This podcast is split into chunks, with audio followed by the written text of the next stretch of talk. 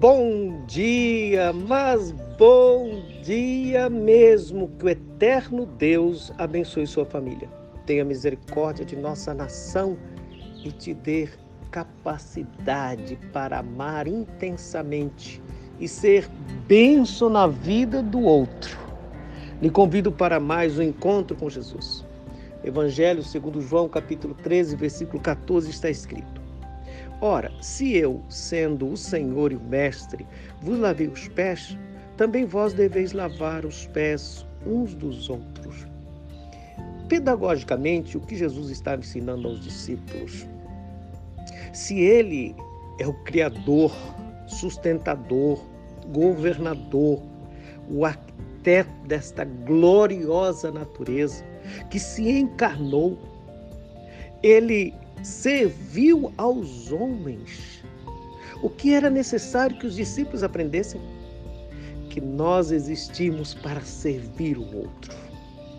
Que o nosso papel não é um papel de ódio, não é um papel de vingança, não é um papel de rancor. O nosso papel como cristão é ser humilde, é lavar o pé do outro é se colocar na posição de servo para ser benção na vida do outro. Ou seja, em outras palavras, é como se Jesus estivesse dizendo: aprendam comigo, façam o que eu faço, cuide do outro com amor. Não seja soberbo, arrogante, jactancioso. Pelo contrário, seja humilde porque assim, ao servir ao outro, nós estamos copiando e, ao mesmo tempo, servindo Jesus, imitando Jesus. Estamos chegando no final de um ano. Pense bem, vamos começar de novo e que seja um novo renovador para servir, lavando os pés do outro, independentemente de quem seja o outro. Senhor Deus, nos dê a tua graça é assim que queremos viver, nesse amor de Jesus, nesse amor infinito, imensurável, indizível, como dizia o pastor Caio.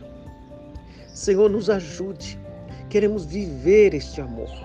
Do Jesus que lavou o pé do Pedro que iria negá-lo. Do, do duvidoso, lavou os pés sem rancor, sabendo que pouco tempo seria traído. Já era de alguma forma traído. Que possamos viver assim, Senhor, em amor, servindo ao outro. Nos abençoe, tenha misericórdia de nossa nação e nos dê a tua paz. Em Cristo Jesus. Amém. Avante, cristão, lavando os pés do outro.